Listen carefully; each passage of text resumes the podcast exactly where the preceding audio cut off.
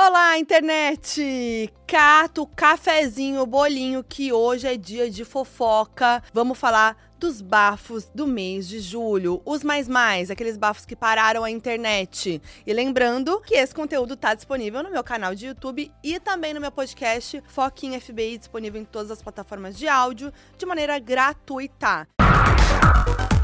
Como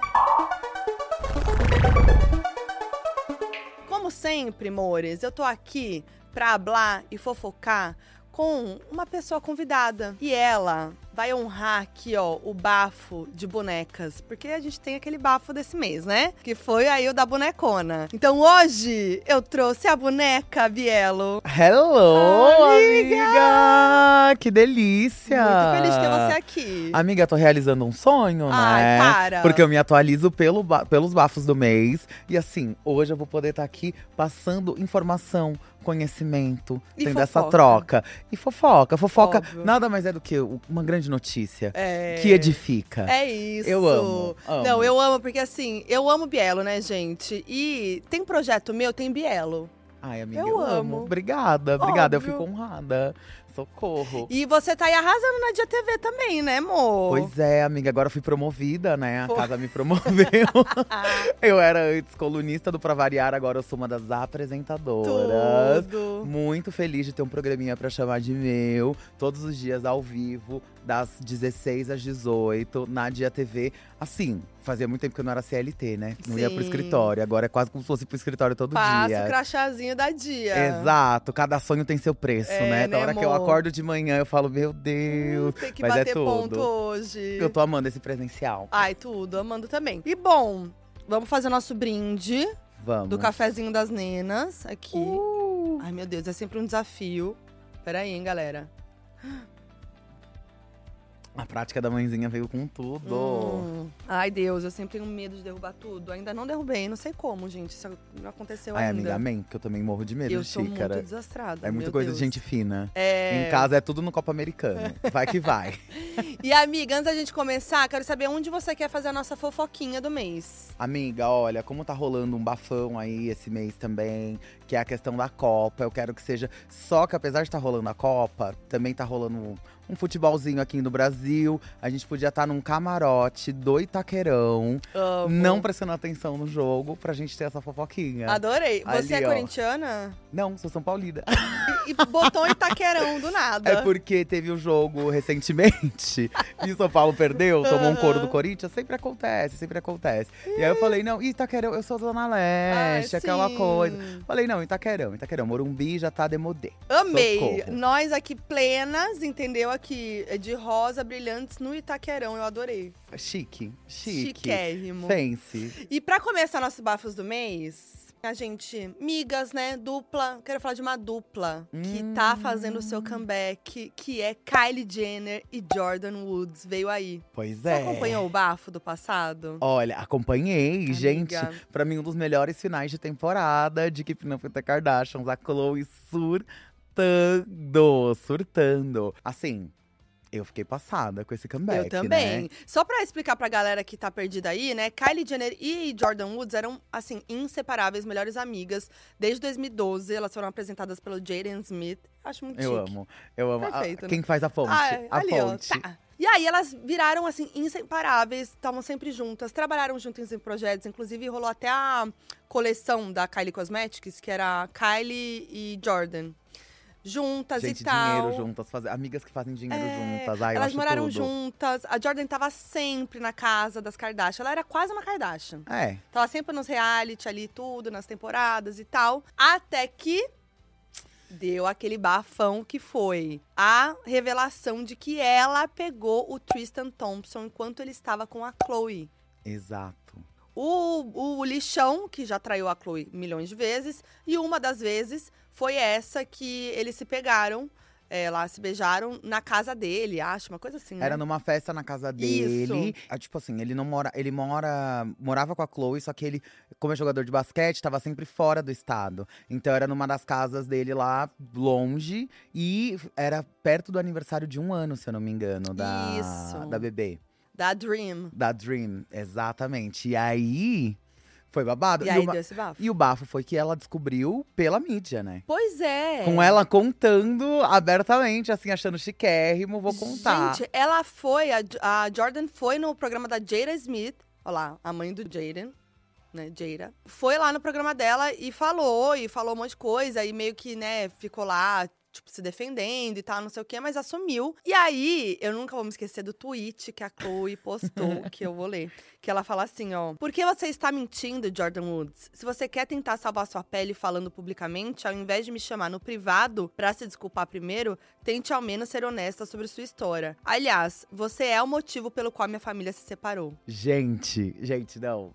Isso pra mim na época foi um Foi um luxo. bafo. Foi um bafo, serviu, bafo. serviu bafo. Não, porque pelo amor de Deus, gente, a, irmã- amiga da sua irmã mais nova, quando as- o clã Kardashian tem essas amigas, elas realmente fazem parte da família. Sim. Eu, na época, tomando as dores da Chloe, eu sentia como se fosse se ele tivesse saído com uma das irmãs. Era como se ele tivesse saído com a Kylie, assim. Sim. Tipo, cara, que absurdo, isso. Absurdo, não. Aí teve toda, a gente viu no reality, todo bafo, né? Porque eles mostraram tudo, né, do, do acontecimento. E a Kylie falando que falou com a Jordan, né, e tudo mais. Então, a gente viu isso no reality também. E aí, cortou a relação, né, obviamente. Jordan Woods desapareceu da família Kardashian, elas cortaram os laços e tal, não sei o quê. Chloe voltou com o Tristan. O Tristan traiu a Chloe várias vezes, inclusive. Aí terminou, voltou. É, terminou, voltou. Inclusive, aquela fatídica vez que ela tava é, Com a barriga de aluguel. Barriga de aluguel, isso. E aí, tava, né, pra E que ela- nascer a criança. É. E aí, beleza, passou, corta pra agora, julho, a Jordan e a Kylie saindo pra jantar no japonês, risonhas, bem migas, Bem assim. miguinhas, assim. Gente, eu, se fosse a Chloe, né, já cortava relações com a minha irmã, a louca. Só que é isso que é complicado nessa história. Por quê? Sim, eu achei Aham. péssimo. Esse é um dos poucos casos de traição aonde Sim. você vai recriminar tanto a mulher quanto o homem, porque nesse caso a mulher tem uma relação muito próxima com Sim. você e não é só culpa dela, é muito culpa dele. Claro. E aliás, muito mais culpa dele, que Muito é quem tinha um mais. relacionamento com você e que tá te traindo à torta e à direita e já fez isso milhares de vezes depois. Porém, por ela ser uma coisa meio irmã, meio da família, meio de casa, se elas se deixaram fotografar, porque no final do dia também é isso, né? A gente É. acha que os paparazzi, eles conseguem ficar no pé, não conseguem. Gente, Se elas se deixaram é porque já tá resolvido por Já. debaixo dos panos ali, já rolou uma conversa, já rolou um TTT, porque se ele, que era o pior do, do caso, ela já voltou com ele milhares de vezes, tá aparecendo na última temporada, eles têm uma Sim. relação ótima, com certeza deve ter vários comebackzinhos, várias recaidinhas, então assim, o que, que há de se fazer, é, né? gente, teve o comeback com o boy lixo, vai ter com a amiga. Exato. Entendeu? É isso. Mas é, eu tô muito curiosa, porque espero que na próxima temporada, só que a gente vai saber, né? Por isso que me dá um nervoso de Kardashian, porque a É. gente fica vendo os bafos acontecendo, e aí a gente só vai ver na temporada seguinte. É, e às vezes na outra, né? É. Porque eles gravam com muito tempo e sai duas por Sim, ano, mas sim. assim, a gente nem sabe. Se pá, agora que estão gravando já é a próxima da próxima. Exatamente. Aí você fica, gente, faz um ano que isso aconteceu e a gente É. acompanhou tudo. Mas assim, vamos ver. Eu também espero muito que apareça. É, porque Que eu quero mostre. entender. Mas assim, segundo o Daily Mail, realmente a Kylie tá dando uma segunda chance, né, pra gata, pra Jordan. E é isso, gente. Sei lá, vamos ver. Vamos ver Porque o que, com que vai se deve ter tido uma conversa da Kylie com a Chloe, né, pra Kylie dar essa.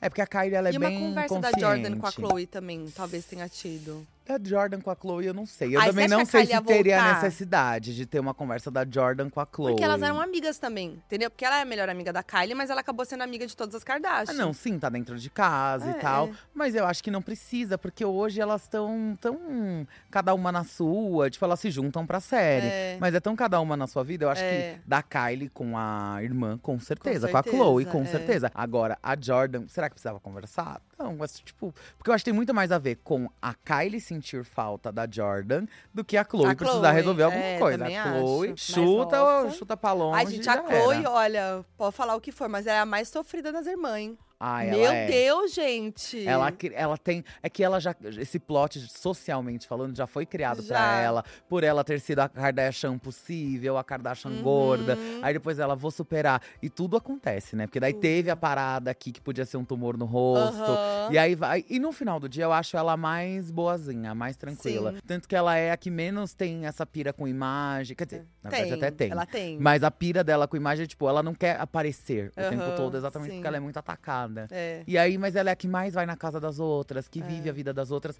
É que é isso, acho que talvez às vezes ela fica tanto tempo pensando tanto nas irmãs que ela esquece de viver a vida dela. Então, quando ela É. pensa em viver a vida dela, ela se agarra a esses boy lixo, a essas coisas. Porque ela fala: eu não tenho tempo de ficar procurando pessoas novas, Sim. porque eu tô aqui dando suporte pra minha mãe, pras minhas É, irmãs. Ela é bem essa irmã coruja mesmo, assim, ela tá sempre realmente ali lidando com as coisas dos outros, mas ela é a que mais se mostra vulnerável, eu acho, assim, muitas vezes. Então, Eu também eu gosto acho. dela. Mas é que é a mais atacada, eu acho É, também. Por é. isso que chega nessa vulnerabilidade. Mas é aquele ditado, né? Minha preferida sempre será a Kim. É ah, e a sobre. Kim também, amiga, não Socorro. tem como. Courtney sem como. condições, mas a Kim eu Não, adoro. É, não, a Kim, gente, tudo. Eu amo. A Kylie também eu gosto, mas a Kim. Não, a Kim é, é a Não mais como, não mais. tem como. É que a Kylie é a New Supreme, né? É, É, pro Gen Z. é. Quem tá acompanhando agora vai Isso. gostar de Kylie. Eu também amo, não tô falando que não, mas assim, as duas, as duas são as melhores. Eu amo que tem uma cena nessa última temporada que são que é a Kylie falando com a Kim. Daí ela fala: ah, já tive várias conversas com a Kim falando: ai, vamos viver só nós duas, É. fazer as coisas da série só nós duas, e vamos esquecer as outras irmãs. É, que elas não bom. servem pra muita coisa. É isso, né, gente? Pra quem enganar quem, entendeu? Exato. Bom, vamos pro próximo bafo, que é um. Agora a gente vai ter que falar, né, amiga? Nossa, vamos. A gente vai ter que falar, vai ter que dar uma passada. É, que esse. Uma pincelada. Esse é um bafo que vem até com cheiro. Tem até o negócio. Se Ai, viesse só com gente. bafo, tava bom. Olha, alerta, alerta. Gatilhos pra escatologia agora.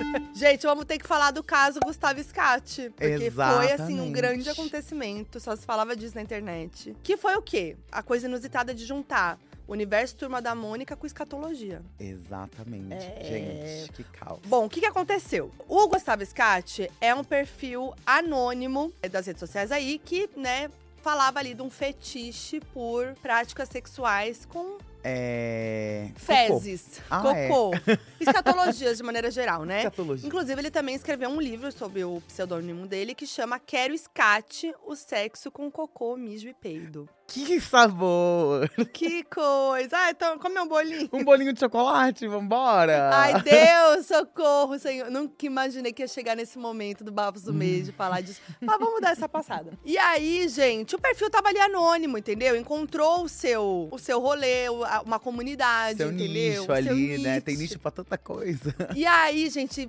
ele foi pego por uma tatuagem. Que o perfil do Gustavo publicou uma foto mostrando que tinha uma tatuagem de uma claquete, um emoji de cocô. Até aí, tudo bem.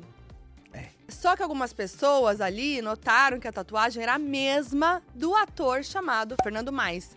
Que ele já tinha postado uma vez. E aí o FBI da internet entrou em ação, ligou tudo. E no dia 7 de julho, um perfil expôs que Fernando era quem estava por trás do pseudônimo Gustavo Scatti. Exato. Só que o Fernando, gente, ele já fez, participou do filme Turma da Mônica Lições, interpretando o Zecão. Olha só.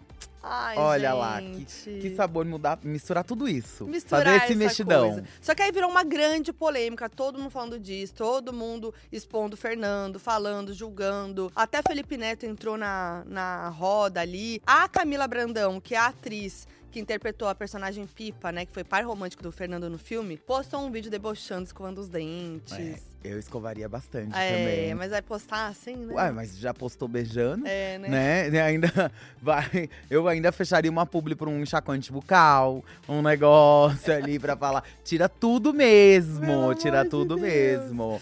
E aí, gente, não, aí o Felipe entrou na, óbvio, né? O Felipe Neto entrou na polêmica ali, fez um post, que acho que o, o post deles, dele foi um dos principais, assim, que repercutiu muito. E aí é, for- foram tacar muito hate no Fernando, né? Ele não negou, né? Ele assumiu mesmo, começou a fazer piada sobre a situação e tal, só que aí depois ele começou a se mostrar mesmo é, tenso e preocupado, porque ele tinha um perfil anônimo, né, É. que era justamente pra isso não é, Interferir na vida interferir na pessoal vida dele. pessoal dele, na vida profissional É. e tal. E aí ele ficou bem chateado com tudo isso, né? Porque fizeram ele se expor. Ele não, ele tava ali. É, assim.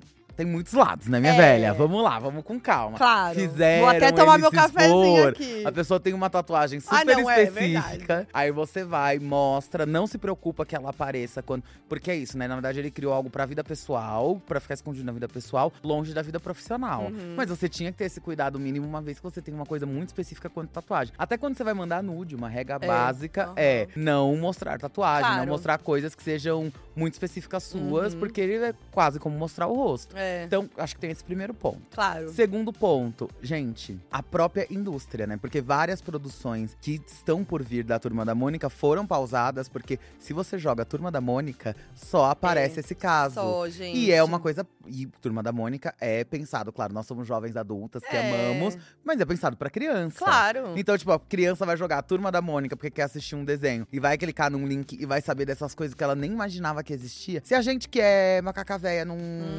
Não sabia que existia, quer dizer, sabia sim, mas não, nunca gostei. É, nunca, né, nunca, não, não. nunca me apeteceu, Nunca nunca achei que é- história. Exato. Eu acho que o mais a fundo que eu tô indo pela primeira vez nesse segmento é hoje, do que já fui a vida toda. Se pra gente já é assim, imagina pra criança. Sim. Então, assim, é muito complicado e, e eu acho que tem muito a ver com a responsabilidade dele Claro. e com a responsabilidade também de você entender a vida pregressa das pessoas que você contrata. Porque é isso, atrelou a marca, né? Com certeza. Então, assim, é muito complicado. E ao mesmo tempo, é que é isso, a gente entende o lado de Entendo todo lá de mundo. todo mundo. Porque eu entendo também quando o Felipe Neto fala pra não, pra gente não precisar ficar É. atacando e tudo mais. Só que, cara, você tem isso. Você tem uma coisa de. que dá- tem uma grande divulgação ali no seu nicho. Em relação a isso, não tô fazendo juízo de valor. Talvez esteja, mas fica a critério. Mas você vai fazer uma coisa de projeção nacional, você tem que entender que isso pode vazar. Pode. E tomar o Sabe? máximo cuidado, né? Tomar muito cuidado, avisar alguém. Só que é isso também, avisar alguém, aí você vai perder o É. trabalho por preconceito. Então é, é muito delicado. Infelizmente, foi algo que ele acabou procurando. Mas impulsionou a venda dos livros, né? Você viu que tava ali entre os mais vendidos da Amazon,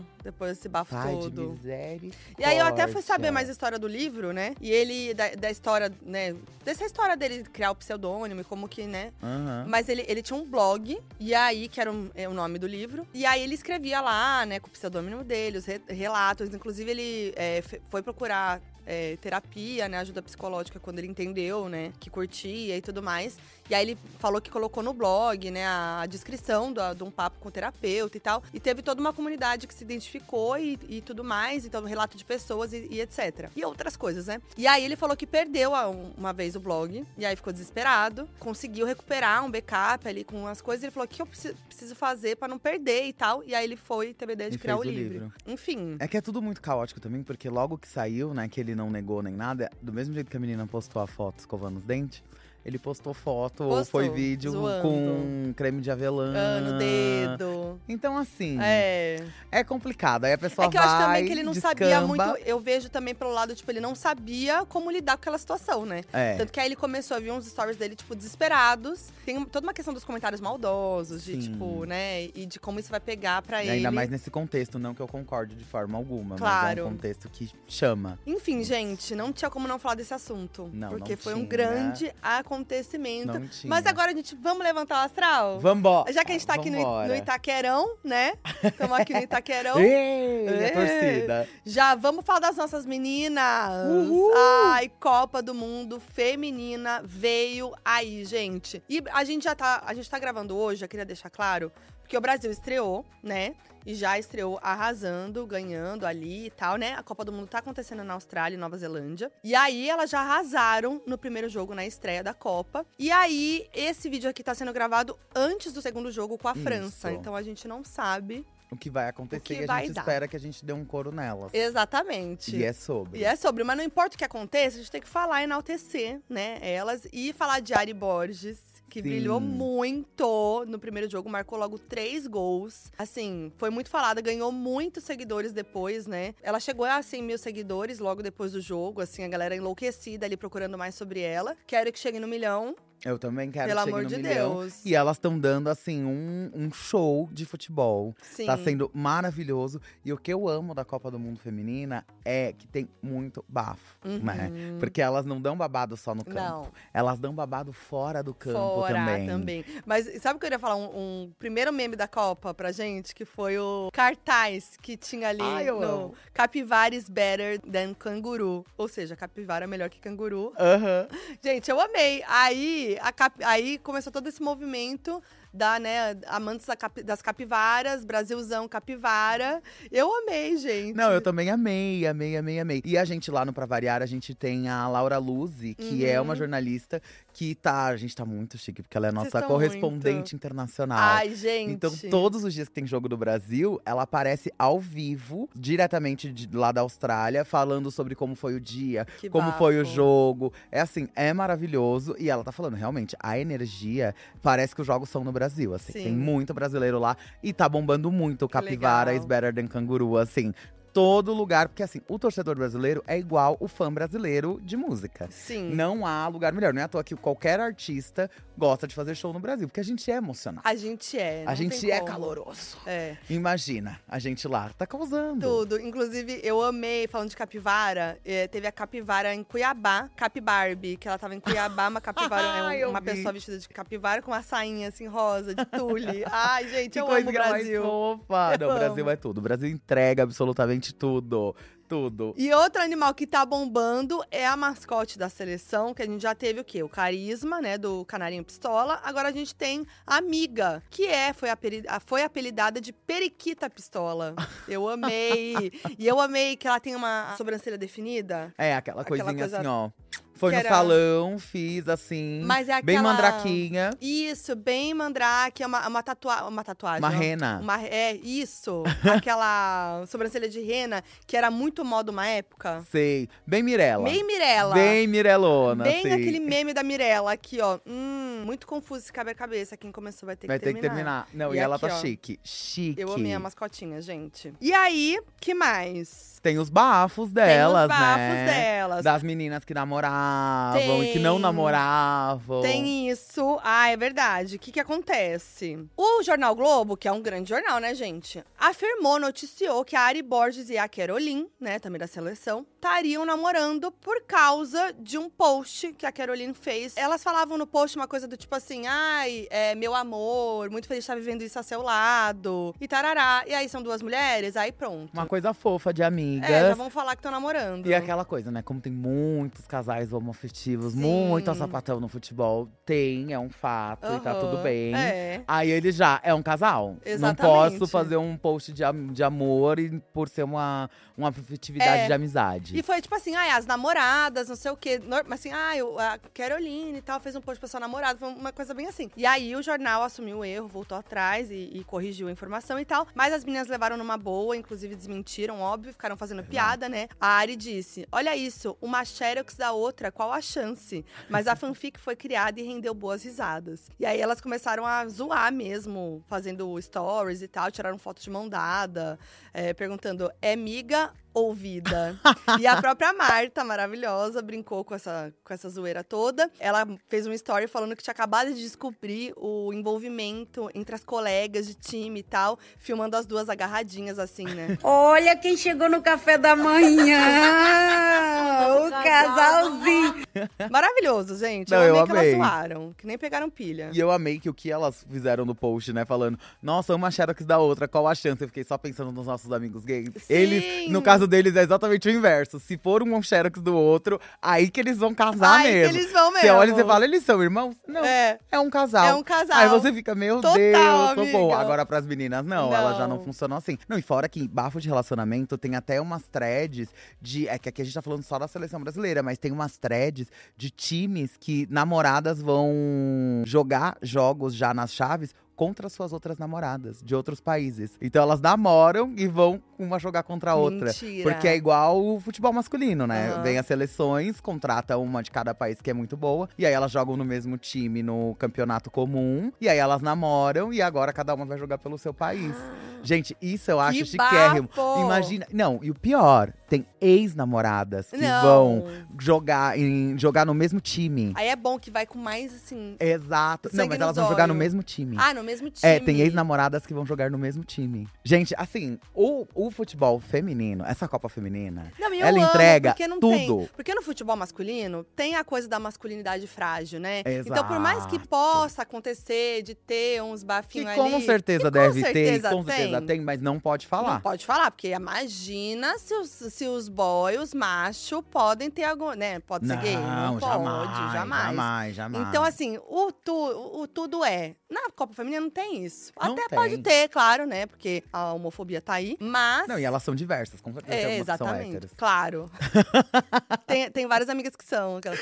Mas, mas é isso, gente. É algo É falado. o famoso rebucetei. Rebuceteio, Ele é graças a real Deus. e ele acontece. Que coisa boa essa Copa do Mundo, gente. E inclusive falar da Marta, né? A É. nossa rainha do futebol. Muita gente ficou em choque que ela ficou no banco e tal, mas é por uma questão de idade, porque no futebol acontece isso, né? A Sim. Marta tem 37 anos e tal, então ela ficou no banco a maior parte do, do primeiro jogo. E teve uma coisa que chamou a atenção de muita gente também, que a Marta entrou usando chuteira sem marca. Sim, sem patrocínio. Assim como em 2019 também na França, né? Ela acabou entrando com umas chuteiras personalizadas e tal, sem nenhum patrocínio. O que acontece? A Marta, ela optou, né? Ela recusou todas as propostas de marca de material esportivo por considerar que os valores não eram justos. Então, ela acabou usando ali as chuteiras da sua própria marca para evitar patrocinadores mesmo, como, como um protesto até, né, sobre a desigualdade entre homens e mulheres no futebol, que é gigante, né? É só ver a comoção que tem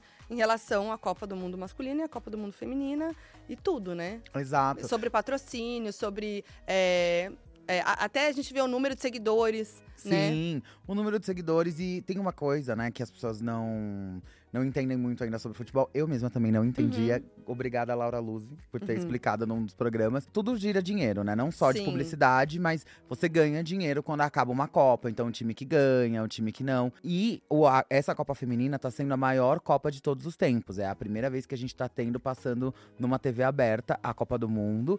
E essa Copa do Mundo, ela paga, em termos de valores, ela é em torno de 10% do valor que gira numa Copa masculina. E assim, Exato. pra elas já é muito, assim. Uhum. Não que pra elas é muito, né? Tem que ser igual, Claro. mas já é um valor que nunca chegou. Uhum. E é a primeira vez que tá chegando, sabe? Então faz muito sentido ela fazer esse protesto, porque é isso. Claro. E ela que já foi seis vezes a melhor jogadora do Exato, mundo. gente. Então, como, como que isso tá acontecendo? Ela foi mais vezes melhor jogadora do mundo do que qualquer um dos nossos jogadores masculinos. Uhum. Mas o, o ganho, o retorno e o entretenimento que isso traz não é igual. Não é considerado com o mesmo peso. Mas agora as coisas estão começando a mudar. A gente tava até comentando esses dias de como agora tá sendo legal, que os jogos são muito cedo, né? Uhum. A gente ouve fogos de manhã. Sim. Coisas que antes a gente nem fazia ideia É. de que tava rolando a Copa. E Sim. que isso vá crescendo cada vez Total. mais. E que a gente vá tendo mais meninas. E vamos atrás da nossa estrela da camiseta do Ah, futebol eu feminino. quero esse título. Vamos Socorro. torcer, tomara, gente. E é importante lembrar que Marta é muito importante pra toda essa evolução e essa luta, né? Porque ela sempre Sim. tava ali protestando, falando, né, sobre. Então, é isso. E vamos torcer para nossas meninas. Vambora. Tem que acordar cedo, hein? Nossa, é, amiga, bafo. Tem que virar. Vai É, pro rolê? Vai pro rolê, já chega hoje, e vai já pro assiste rolê. o jogo. você- a senhora não vai hoje, né? Mas hoje vai pro rolê, já acorda. Aqui já passou aqui, quando tem quem tá vendo, né? Mas enfim. e bora falar de casais novos, que eu amo. Uhul! Ai, até inclusive um casal que terminou esse mês, que eu fiquei muito triste, foi Rosalia e Raul Alejandro. Ai, nem me fale. eu fiquei em luto. Nem me fale. Porque esse casal, pra mim, era um casal assim. Não, eles Um iam efetivamente ali, né, casar. Nossa. Não um grande tanto faz ali. Nossa, sim. Puxa com vida. certeza. Mas assim. Gente, mas o que, que eu gostei é que as, as notícias são muito rápidas, né? Então, foi logo que terminou, o que, que a gente já pensou? Ela chorando no show.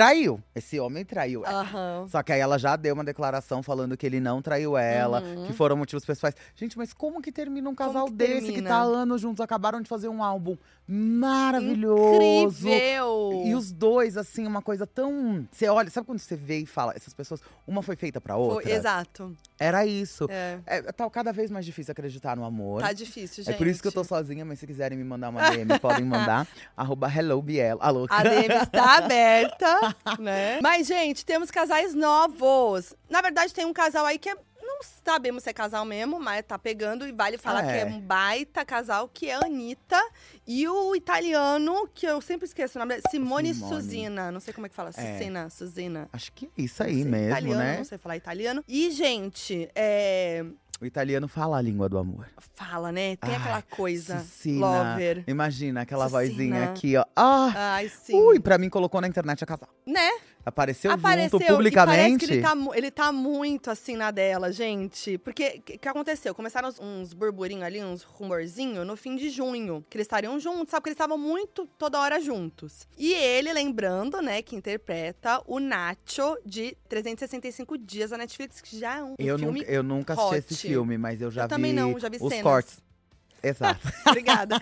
É isso, né? Já diz tudo. As partes importantes. É, o que importou, né, no fim das contas. E aí, eles foram vistos juntos, bem climinha, casalzinho, em Mykonos, na Grécia, gente. Hum. Aí, assim, porra. Não, gente, é- Se aqueles dois gostosos não estão se Gente. pegando em É- Mykonos. Gente, é claro, né? Pelo amor de Óbvio. Deus. Gente, eu amo o nível dos, dos dates, né? Ai, vou começar a namorar um boyzinho. Ai, Onde que a gente vai se ver? Vamos pra Mykonos? Um date em Vambora!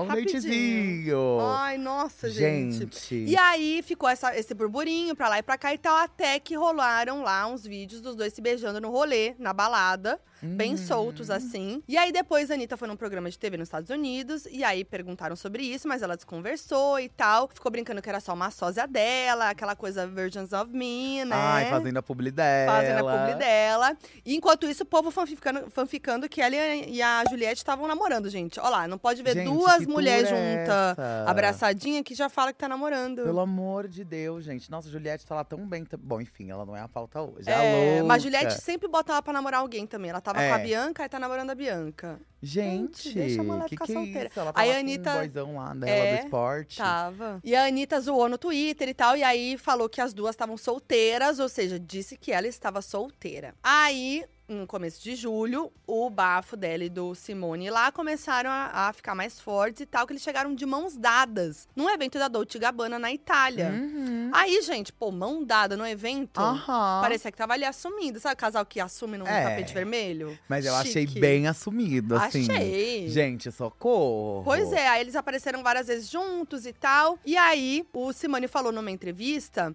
lá na, com a DQ Brasil, eh, perguntaram, obviamente, sobre a Anitta, né? E aí ele respondeu: Não sei, pergunte pra minha esposa. Ai, eu Olha amei. só. Ele tá muito Ah, emocionado. Cara, ele tá tão na sua. Ele, tá- ele até postou uma fotinha do, eh, do pé dela, Sim. beijando o pé dela. Ai, gente, olha isso. Quem não quer um homem desse em casa? Ai, gente, Pelo amor de Deus, gato. Anitta, se não quiser, manda lá pra casa. A DM tá aberta ainda, tá? É, Gente, que sabor. Que sabor esse casal. Assim como a gente tava falando de Rosalia e Raul. É, Olha, Simone e nossa. Anitta, tanto faz. Tanto Eu acho que faz. não é nem tanto faz, é queremos ambos. Aham. Socorro! Que A tá sabor que não deve ser isso, gente. Gente, sabor esse casal. E é isso. E, e eu acho que é isso, né, também. Eles não devem estar namorando oficialmente, só se pegando. Então a Anitta tá ali, tô solteira, porque é uma pegação. E é que é isso que é engraçado, né, de gente famosa. Porque a pessoa se pega, a galera tem que ser casal. Tem que ser casal. Não existe isso de tipo, a gente tá só se pegando de boinha É. e já era. Tem que ser casal, mas eu amo que ela traz e quebra isso. É. Sou famosa, quero só pegar, vou tirar uma fotinho aqui, vou fazer um negócio. E Mas é isso, é um peguete, a gente faz isso tanto, tantas vezes. Exatamente. Socorro! amiga. Eu amo. Agora, quem assumiu que É. a fila andou e tá. Não tá mais melhor sozinha. Lulu, Luísa Sonza, que tá namorando com Chico Veiga, o Chico Coin, mais conhecido como Chico Moedas. Olha só. Fofos. Eles foram vistos juntos. Aí ele postou uma foto e a Luísa comentou: único e exclusivamente meu. E ele até comentou, é, respondendo, ela falou assim: Ué, não era uma coisa só nossa, zoando assim. E aí Eita. explanou. E aí começou todo mundo: ah, tão juntos, tão juntos. E aí, até que no aniversário dela, de 25 anos, que rolou agora, agora em julho, no dia 18, ele fez um textão, botou várias fotos dos dois. E eu vou ler o textão, gente, porque é muito fofo. Vamos lá, violino, hein? No fundo, quero violino. Hoje é o dia dela que chegou com a força de um meteoro na minha vida, separando o antes e o depois, mostrando que viver sem se entregar é um dos maiores desperdícios que podemos cometer. Dois universos diferentes que se encontraram e buscam trocar aprendizados, admiração e respeito. Estar perto de você é como uma bênção que eu nem sabia que precisava, mas que agradeço todos os dias de ter chegado até mim. Chegou para dar cor mesmo com sua estética de Conde Drácula, movimento e vida. Nunca achei que fosse possível te conhecer, mas pra você o impossível é só um detalhe a ser resolvido. Te quero todos os dias e te desejo pra sempre. Te amo e volta logo que eu tô passando mal de saudades, gente. Nossa! Bafo, né? Ai, achei lindo! Eu achei Ai, eu quero uma romântico. declaraçãozinha dessa, É. assim, pra mim. Gente, e ela gosta de pegar boy com cara de meninão, né? É, de, né? Gente. E assim, eles estão muito apaixonados por ela. Ela escreveu também um textão respondendo ele e tal. E ela tava. Ele falou que tava com saudades porque ela tava, passou uns meses em Los Angeles gravando o álbum novo dela, né? O terceiro álbum. E aí ela voltou, inclusive, um dia antes da gente gravar aqui. E aí os fãs estavam no aeroporto pra receber ela e tal. E ele foi no aeroporto buscar ela. Aí tem eles se beijando, ela dando uma choradinha, tipo, muito apaixonados. E Lulu é canceriana, né? Então ela tem essa. Essa coisa emocional. Eu- eu não sei, ele deve de um ter- que- romance. O que, que será que ele é? Não sei. Mas. Será o... que ele fala de negócios?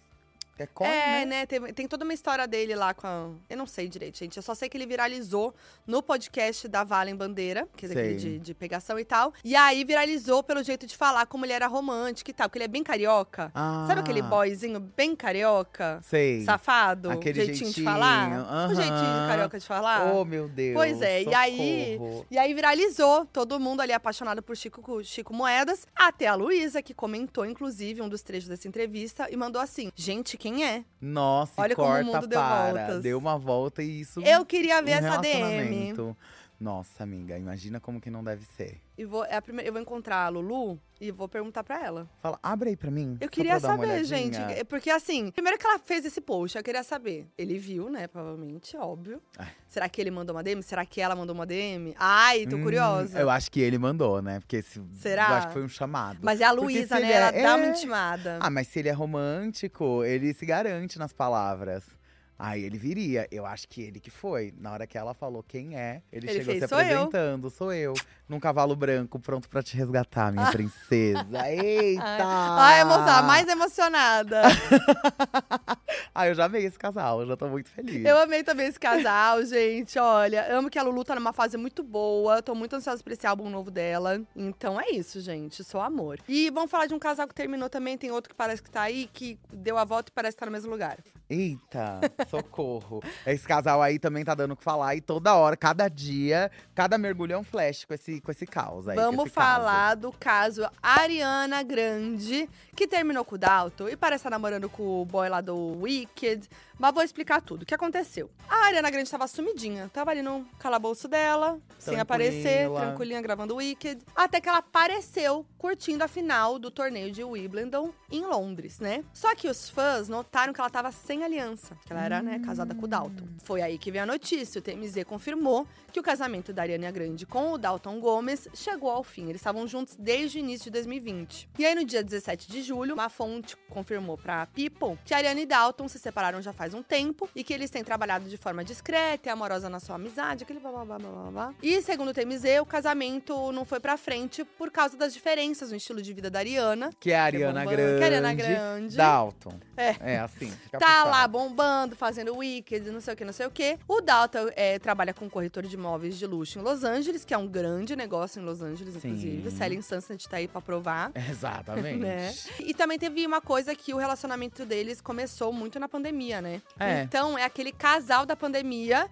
que ou vai ou não vai depois da pandemia, né? E muito também do que ele do que teoricamente ele reclamou nas primeiras notícias era que o grande parte do estilo era paparazzis, essas coisas. Sim. Só que assim, cara, você já tá com a Ariana Grande, tipo, e no início de 2020. Tudo bem, pandemia e tudo mais, mas ela já era Ariana Grande. Mas eles não Tipo- saíam de casa, né? Eu acho que se acostumou com isso. é, Esqueceu, achou ele não que ia pensou. conseguir ficar ali a vida É. toda. Ô, meu irmão. E aí, Se liga. acabou, acabou, né? Passou a pandemia e tal. Viu que, né, as diferenças começaram a ficar muito fortes. E aí, parece que ele não aguentou essa fama e tal. Uma coisa que eu senti bem parecida com Taylor Swift e o Boy, que Sim. terminou também, o Joey, que também parece que foi pelo mesmo motivo, assim, dele não aguentar essa fama e tal, não sei o quê. Enfim, né, gente? Aí, terminou, tal, vida que segue. Aí, parece que tudo ficou pior quando ela foi gravar o Wicked, né? É. Que aí ela foi pra Londres, a distância complicou ainda mais, passaram a morar separados, tarará, tarará. E o último registro dos dois juntos é de maio desse ano, quando eles estavam comemorando dois anos de casamento. Mas, recentemente, a Ariana arquivou todas as fotos com ele.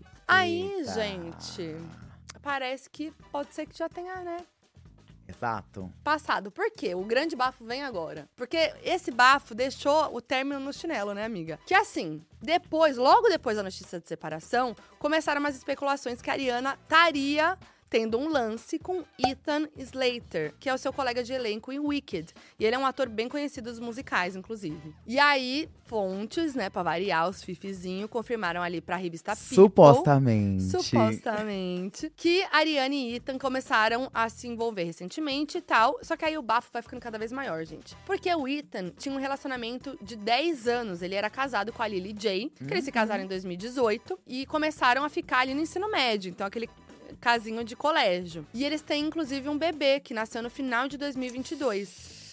Pois é. Até criança envolvida, menina. É, o bafo é pesado. E aí, pessoas próximas deles falaram pro Page Six que o casamento deles chegou ao fim recentemente, sem muita explicação, enquanto tudo parecia muito que bem entre os dois.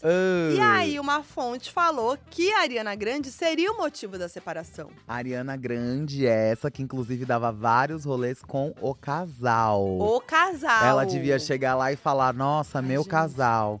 Pelo de Certeza. Ser- E aí, Ai, de- e aí, de repente, bum, creu. Porque é isso. O que, que eu acho legal? Só, só deixei O que eu você acho legal falando. dessa treta O toda? que, que eu amei? O que, que eu amei? Ah. Porque é isso, essas notícias elas saíram em dias diferentes. Então, quando saiu É. a primeira, todo mundo já foi crucificar o Dylan. Porque a gente já falou, ah, não. O que, que é isso? Ele é casado com a Ariana. E eu lembro que nesse dia, eu até virei e pensei assim, no final das contas, porque também tem o detalhe de que O Dalton, casamento. né? O Dalton, desculpa, Tá. falei Dylan. É. Dalton. O Dalton, eles, ela- eles terminaram, teoricamente, o casamento no início do ano. Uhum. Ficaram um tempo separados, depois eles se vol- tentaram voltar por dois meses. E agora, tipo, já é, tipo, certeza. Acabamos. Terminou. Tanto que provavelmente a foto deles, que era o último registro de maio, era quando eles estavam nesses dois meses tentando, Tentando. voltar. Que aí eles colocaram a foto celebrando dois anos de casados. Só que assim, agora já é, tipo, certeza, não vai rolar mais. E nessa época, eu lembro, quando- nesse dia que ainda não tinha saído a notícia Uhum. dela com o menino do filme, Ethan. eu ainda falei, gente, eu acho que ainda existe a possibilidade de quem ter talvez feito algo, ou quem foi o pivô, quem quis separar, pode ter sido muito mais ela do que ele. Uhum. Dito e feito, batata. Bateu o dia Gente. seguinte. Bom, e eu lembro que tem, aí, quando saiu isso, eu até pensei numa coisa que minha mãe sempre falava a vida inteira. Ela falava assim: ator tem que casar com outro ator. É, gente. Tem cantor, tem que casar com outro cantor. Só que aí antes eu achava que era muito mais, né, preconceituoso. Um lugar, claro, eu acho que super pode dar certo um relacionamento Claro. de pessoas que são de realidades diferentes. Mas esse que é o ponto. É diferente. Tem que aguentar Então, essa vida aí, louca. Exato, porque um tem a obrigação de estar ali, ainda mais ele que vende imóveis num lugar, tipo, o trabalho dele é preso aonde ele está geograficamente. E eu dela é isso. Tenho que gravar um babado, vou pra Londres? Vou. Quando ela entrar em turnê, vou ficar rodando o mundo Uhum. É. todo. Você não vai conseguir ficar vindo me visitar toda hora. E, tipo, tudo isso, na minha, ao meu ver, também já tava posto. Só que aí, quando me vem esse bafo, aí você vê, o buraco foi muito mais embaixo. Muito ela mais. também não tava aguentando a É. distância. Não era só ele, não é à toa que ela acabou. Supostamente. Correm boatos da boca pequena de que ela até saía com o casal antes e aí, de repente, do nada, ai, vamos terminar. E agora, tanto aí que foi- agora fica na dúvida, né? Não é, É, certeza não que é os dois estão certeza, juntos. Não é certeza. Só que o que aconteceu? Aí veio essa notícia aí, que eles estão juntos, o Ethan e a Ariana. E aí fontes disseram que suposta que a ex, a ex-mulher do Ethan teria ficado em choque ao descobrir as notícias de que ele estaria com a Ariana. E aí, segundo o TMZ, o Ethan pediu o divórcio numa corte de Nova York agora, quarta-feira, dia 26 de julho. E o motivo pra separação não foi citado. E aí, no dia seguinte, o que aconteceu? A Lily, ex, tacou a merda no ventilador ao falar com o Page Six e disse o seguinte: não usou o nome Ariana, né? Mas falou: é o pivô da história realmente. Ela não é uma garota que apoia garotas. Minha família é apenas um dano colateral. O que tá acontecendo, né? Com a família dela. Abandonada por você. Eu amo. Fontes anônimas, né, do Page Six, nessa mesma matéria, falaram que não é bem assim e que ela teria ligado para todos os meios de comunicação para divulgar a história e que também teria começado a agir de forma diferente ali com o ex, nos bastidores e tal. E uma outra fonte diz que ela tá chateada com razão, porque o casamento acabou, mas que a Ariana e Ita não fizeram nada de errado e garantiu que o boy tava separado da Lily J há dois meses, quando ela- ele começou a flertar com a Ariana. Só que assim, até agora, né, a Ariana, o Ethan, ninguém falou nada. Só a É. Lily que tá com a merda no ventilador, mostrando que ficou realmente chateada. Assim, porque o que, que pode acontecer? O que me parece? O Ethan terminou o casamento com ela, dando qualquer outro motivo. E ela Exato. descobriu nas notícias que ele e a Ariana podem estar juntos. E aí ela ficou puta porque então foi isso que aconteceu. Por debaixo dos meus olhos, ali do meu tapete, vocês estavam se pegando sem eu Uhum. saber. Terminou comigo aí por qualquer motivo. E na verdade você tá pegando a.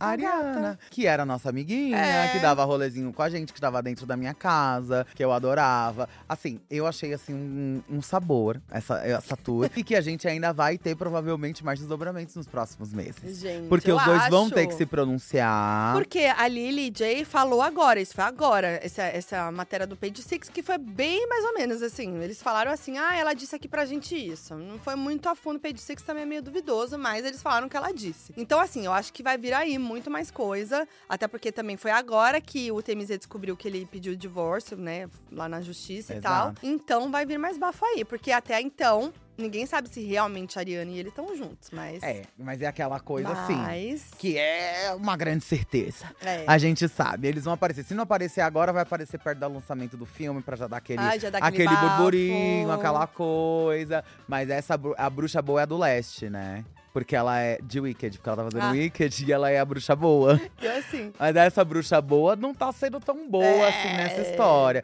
Mas talvez esteja fazendo bem pra ela. Então é, o que É, importa. gente. A gente vai continuar ouvindo Thank You Next. Eu tô pela fofoca, entendeu? Enquanto tá me dando fofoca, Vambora. Vamos seguir. Vambora, vamos fazendo. Eu amei. Eu amei. vamos falar de outro bafo envolvendo duplas. Quase casais, né? Quase casal. Quase, é quase um quase. casal que- sem, sem a parte amorosa da coisa. Exato, sem a parte relativamente, é, supostamente boa. Supostamente. Fontes. Eu amo. O jurídico da Jean ensinou pra gente a falar supostamente, então tudo a gente fala Supostamente. supostamente, que acabou. Aí. Ai, gente, o bafo todo de Xuxa e Marlene Matos. O grande bafo do documentário, né? Que Xuxa É. completou 60 anos aí esse ano. E pra comemorar, né, tanto sucesso, né, esses anos de vida, chegou aí com um documentário no Globoplay, o Xuxa, o documentário, que estreou no dia 13 de julho no Globoplay. E tá cheio de bafo, gente. É um episódio por semana. E aí, o que aconteceu? O maior bafo de todos, porque ela realmente tá abrindo muito nesse documentário, mas o grande bafo é ela ter aberto o jogo sobre a relação tóxica que ela vivia com a ex-empresária, que é a Marlene Matos. Todo mundo já sabia, né? A Marlene Matos foi diretora de vários programas de TV da Xuxa, Show da Xuxa, Xuxa Park, Planeta Xuxa, acompanhava a Xuxa por toda parte, em todos os trabalhos, e elas trabalharam juntas por 19 anos e passaram outros 19 anos sem contato, até o primeiro reencontro delas, que foi justamente no documentário. Então, muito forte. É, gente, sem muitos spoilers, porque acho que vale a pena assistir. Mas a Xuxa já tinha também explanado, né? fa- Falou até no Mais Você. É, sobre essa história, disse que ela era trancada em quartos de hotel por Marlene e que a Marlene não gostava de ver ela tendo hábitos saudáveis e tal, que ela era super tóxica. E a Xuxa contou que a Marlene dizia assim: você tem que morrer cedo, Xuxa. Um ídolo não pode envelhecer, tem que morrer cedo. E ela Gente. tinha essa coisa do, do envelhecer, assim, sabe? Ela disse que a, a Marlene xingava ela, que ela sofreu vários tipos de abuso nesse período, mas que ela achava que aquilo era normal, né? Naquela época, porque ela não entendia, né? E aí, depois do reencontro com a Marlene, a Xuxa contou que ficou muito chocada ao ver que ela fala, a Marlene fala no documentário, que faria tudo igual novamente. Exatamente. Pegou forte, né? E em relação a Marlene, a Xuxa falou que a Marlene amava o trabalho dela, né? E que a Xuxa era o trabalho dela.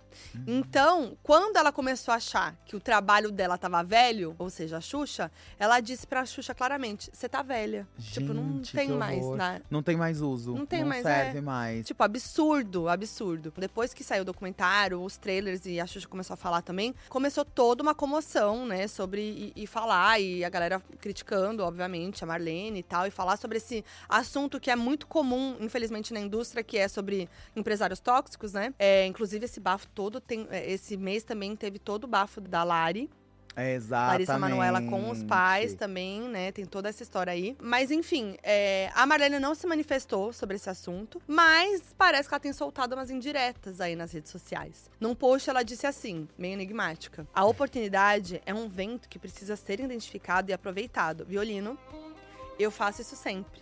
Os ventos não passam por mim sem que eu os aproveite. E aí ela diz também: Você pode ter resultados ou desculpas, não os dois. Eu vou continuar na luta por resultados. É do meu jeito de ser. Nossa.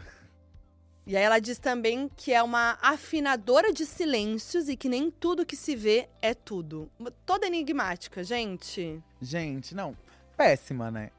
Péssima. E o que eu acho mais engraçado é que isso, beleza, tem os anos 90, tem uma galera que eu ainda sou também, de certa forma, dessa.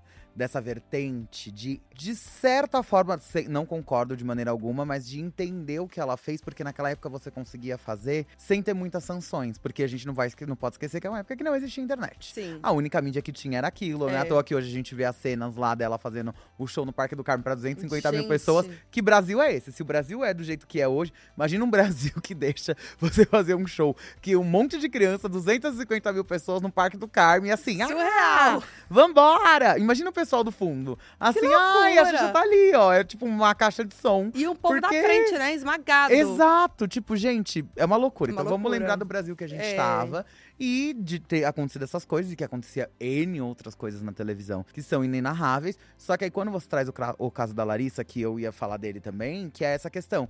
Hoje a gente vê essas coisas acontecendo, só que de formas diferentes. E ali Sim. ainda mais agravado pela questão de ser os pais, de você ter sangue envolvido ali no Uhum. meio ainda É, de um caos daí. como esse, que agrava mais ainda a situação. É, é o que vai acontecendo quando você tem uma pessoa que ela começa a ficar muito grande. Então a cabeça dela não funciona tanto. Não funciona da mesma forma que as outras pessoas. Porque você é uma É. pessoa que está sendo adorada. Você é elevada, de certa forma, a um status de, de deusa, de uma Sim. divindade naquilo que você faz. Uhum. Então, se você não tá bem, ou você tem pessoas que vão te deixar bem, não só pessoas que vão falar, sim, sim, sim, mas eu acho que você tem que fazer isso, você tem que fazer isso, porque senão você vai sair desse lugar e te alimenta dessa maneira ruim, já era, sabe? Sim. Então, essa relação delas é bem absurda. Fora, né, que a gente nem falou aqui, mas que teve a Mara Maravilha, que depois que saiu tudo isso, Gente. que falou que tá junto com a Marlene, que a Marlene é MM. Aham. E ela apoia, então, junto com a Marlene. Eu fiquei assim. As duas MM. E porque também o que pegou pra Mara Maravilha. Porque ela não foi convidadinha não pro foi especial. convidada pro Criança Esperança. É. A gente já sabe que vai, vai ter Xuxa, Eliana e Angélica juntas. O grande Exato. comeback das apresentadoras daquela época. E a Mara Maravilha se sentiu ofendidíssima. E aí começou também a hablar.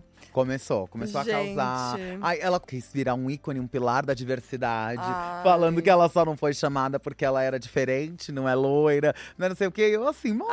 Ah, e, to, e as silêncio ela pode já fa- também, é, viu? Exatamente. Ai, gente, sinceramente. É muito legal no documentário que a gente vê a, a ascensão da Xuxa, como foi, né? Porque a gente sabe e tal, mas a gente vê ali os detalhes, tipo, com os depoimentos e as imagens, que a Xuxa, tipo, não sabia o que estava acontecendo ali, né? Ela de só repe- ela só ia. foi indo, ela deixava ela solta no, na TV e tal, e aí daqui a pouco ela virou um, um sucesso absurdo. Então, se você não tem ali a seu redor, né? Porque você não sabe o que tá acontecendo, como fazer. Você não tem uma assessoria, você, acredita que tá em quem tá com você, né? Exato. E ainda mais ela nessa época que conseguia ser presa numa redoma muito maior do que Muito. hoje em dia. Porque hoje em dia, às vezes, tem gente que estoura muito rápido na internet, É. mas consegue ter uma, uma, uma ideia do que tá rolando. Mas imagina nessa época. Era, era literalmente isso. Vou ficar presa num quarto de hotel e é sobre, assim, Sim. super de boa. Aí ela chegar lá na recepção Normal. e falar: o quarto da Xuxa ninguém abre. É. Não importa que- onde ela ligar, arranca os telefones. Que isso. Eu que vou mandar fazer isso. Tipo, gente, é. Sem contar bizarro. os outros tipos de controle, né? Com quem pode sair, com quem pode se relacionar. Que é isso que tá pegando sobre a Larissa também. No caso da Larissa, como você disse, né, amiga? Tem a questão familiar,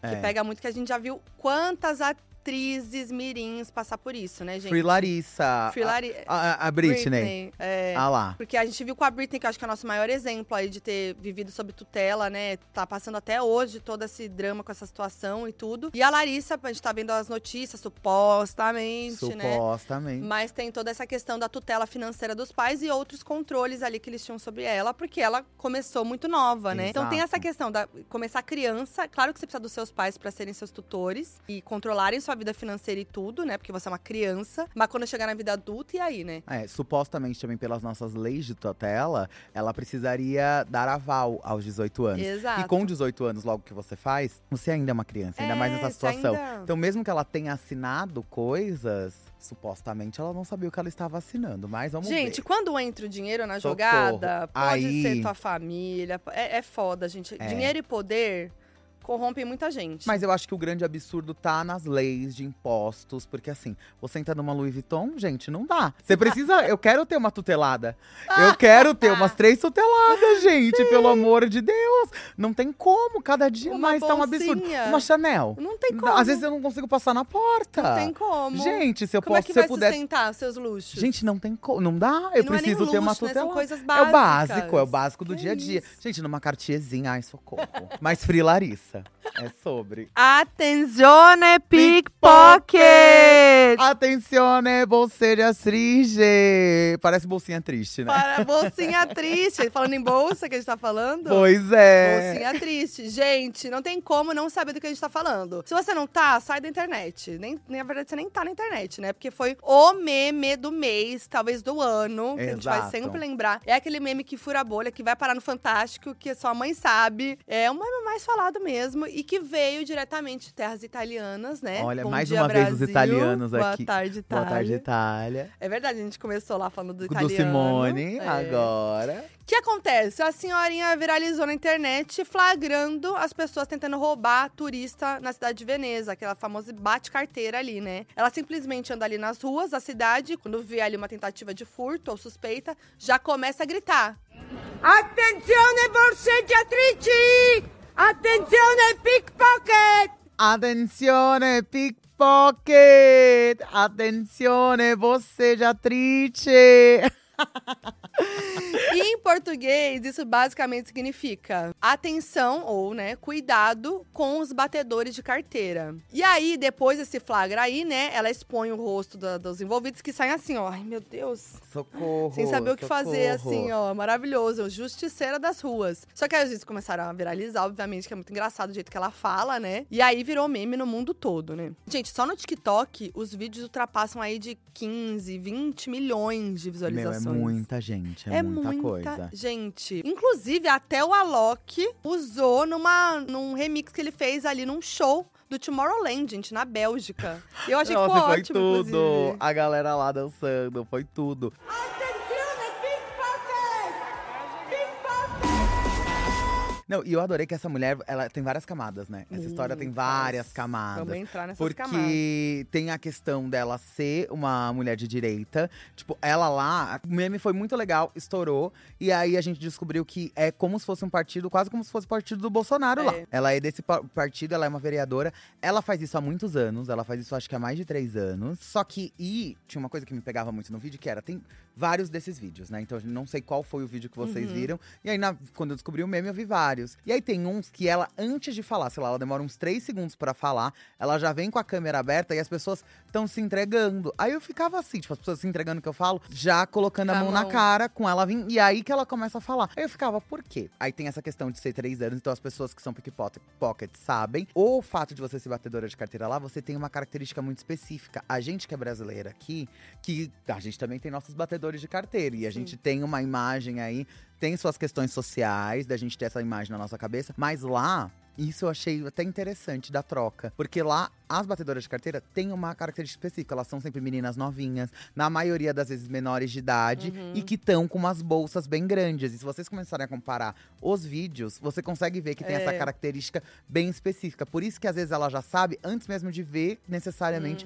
que elas estão roubando as pessoas. Porque ela sabe que são grupos de pickpocket, são grupos de meninas que fazem isso. E, pasmem, tem notícias que falam que elas conseguem até de 200 a 300 mil euros por dia por batedora de carteira. E elas fazem parte de grandes gangues, de grandes esquemas, que essas meninas vão pra esse país. E aí esses caras aliciam, né, essas meninas pra, tipo, a gente vai te dar uma porcentagem, elas ganham 10% dos valores que elas roubam. Aí você também se pergunta, por quê? Porque a gente que é brasileiro, a gente não anda com bolo de dinheiro na carteira. Não. Vai muito asiático pra esses países, porque nesses países, é, a gente tava falando agora, acabamos de falar de marca, Louis Vuitton, Sim. Gucci.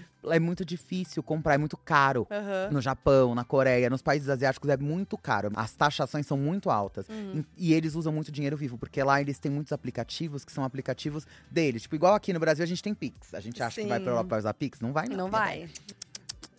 Não tem Pix, vai usar um cartão de crédito, um. Travel Money. E eles não usam Travel Money por causa da. que é um cartão de crédito, por causa das taxas. Aham. E porque o dinheiro deles lá são de bancos específicos, trocas específicas, então eles levam em dinheiro vivo. Então, às vezes, saem essas pessoas, tipo, vou na Gucci hoje. Eles saem, às vezes, com 100 mil, dólares, 100 mil euros, 80 mil euros, em dinheiro vivo, em maço de dinheiro vivo, dentro da bolsa pra comprar outras bolsas, pra comprar roupa, não comprar é essas coisas. né? E é, exato. E eles É. acham que é assim, tranquilo. Eles tranquilinho. pensam, ai, tô na Europa. A mesma sensação que a gente tem no nosso imaginário de que a Europa é mais segura do que aqui. E não é. Gente, qualquer lugar do mundo que vocês Sim. forem, a mesma forma que vocês tomam segurança no centro aí da sua cidade, que você sabe que tem aquela área que é perigosa, você tem que tomar essa mesma atenção em qualquer lugar do mundo. Seja Paris, seja na- em Uhum. Total, Veneza, gente. seja indo pra, vindo pra São Paulo, indo pro Rio de Janeiro. Qualquer lugar você tem que ter atenção. E aí eles andam Attenzione. de boas. Attenzione. E aí as pickpocket vêm e roubam. Por isso que é um negócio, por isso que tem muita gente, por isso que ela, enquanto vereadora, luta contra. Mas a única coisa que mancha a imagem dela é ela ser de direita. Pois é, o né? nome dela é Polimônica, né? E ela tem uma conta chamada Cittadini Non Distrati. Ó, Eu achei, não, achei Achou também não sou. Então no- tá. No, hablo italiano. Você falou bem, eu achei ah, o bordão. Ah, é que eu sei imitar bem. E esse, essa conta, traduzindo, se chama Cidadãos Não Distraídos, em tradução líder, e é livre. Eu amei, gente. E é isso, ela é uma vereadora de 57 anos, né? Partido do, é, do partido Liga, da extrema-direita, né? Italiana. E aí é isso, ela falou, até deu uma entrevista pro G1, falando que o intuito dela é alertar sobre os furtos e tal. E ela faz esse trabalho de alertar turistas há 30 anos. Com Nossa, um falando grupo- três anos. 30, é, 30 anos. anos, com um grupo de voluntários. Sei lá, né, gente? Sei lá, né? Que voluntários são esses, Vamos ver né? que voluntários são esses. Mas é isso, gente. Virou meme, né? É. E é sobre. Ai, mas Até na novela, você isso, viu? É, eu achei isso A chiquérrimo. novela das nove, que a, a personagem da Tati Lopes é, tem um personagem italiano, começa a filmar ele falando, né? É, Ah, atenção, né? Pickpocket. E ele é um grande bandidão na É, novela. maravilhoso. Então, assim, tudo casa. Attenzione, pickpocket! Eu sempre penso isso. É a arte imitando a vida ou é a vida imitando a arte? Ai, que lindo, é, amiga. é, sempre se entrecruzam, né? Ai, Eu, acho amo lindo. que eu trouxe uma filósofa. Poético, Poética. poética. Essa notícia foi poética. Esse bafo foi poético. Atenzione! Poetiza! Eu amo. E attenzione Hollywood, né, amor? Ih, menina! Baixa que é treta, baixa que é greve. Gente, Hollywood tá vivendo a sua maior greve em mais de 60 anos. Que no dia 13 de julho, o Sindicato de Atores de Hollywood, o famoso SAG, anunciou que entraria em greve para juntar forças com os roteiristas que estão paralisados desde maio. E aí. Virou um- uma grande greve mesmo, que a gente já tava sabendo e tal, mas agora foi com tudo, né? É a primeira vez que, eu- que- que isso acontece desde 1960, como eu falei, né? É o que acontece, né? Já acontecia aquela época, mas a gente não tinha streaming, né, amores? Não. Então, a briga é, hoje é com os grandes estúdios e com os gigantes do streaming aí em prol dos seus direitos, né? Então, nesse movimento, eles pedem aumentos salariais, melhores condições de trabalho, uma divisão mais justa dos lucros, especialmente né, em relação aos streamings. E porque é isso, né, gente? Não existia streaming. Então, assim, as coisas precisam mudar. Se mudaram no audiovisual, precisa mudar nos acordos, né, com quem trabalha com audiovisual, porque não faz sentido, né? É, já tinha, por exemplo, vai, vou dar um exemplo aqui. Já tinha um recebimento pelas reprises na televisão. Então, os atores e roteiristas recebiam, é, os produtores e tal, recebiam quando ter- tinha reprise na televisão.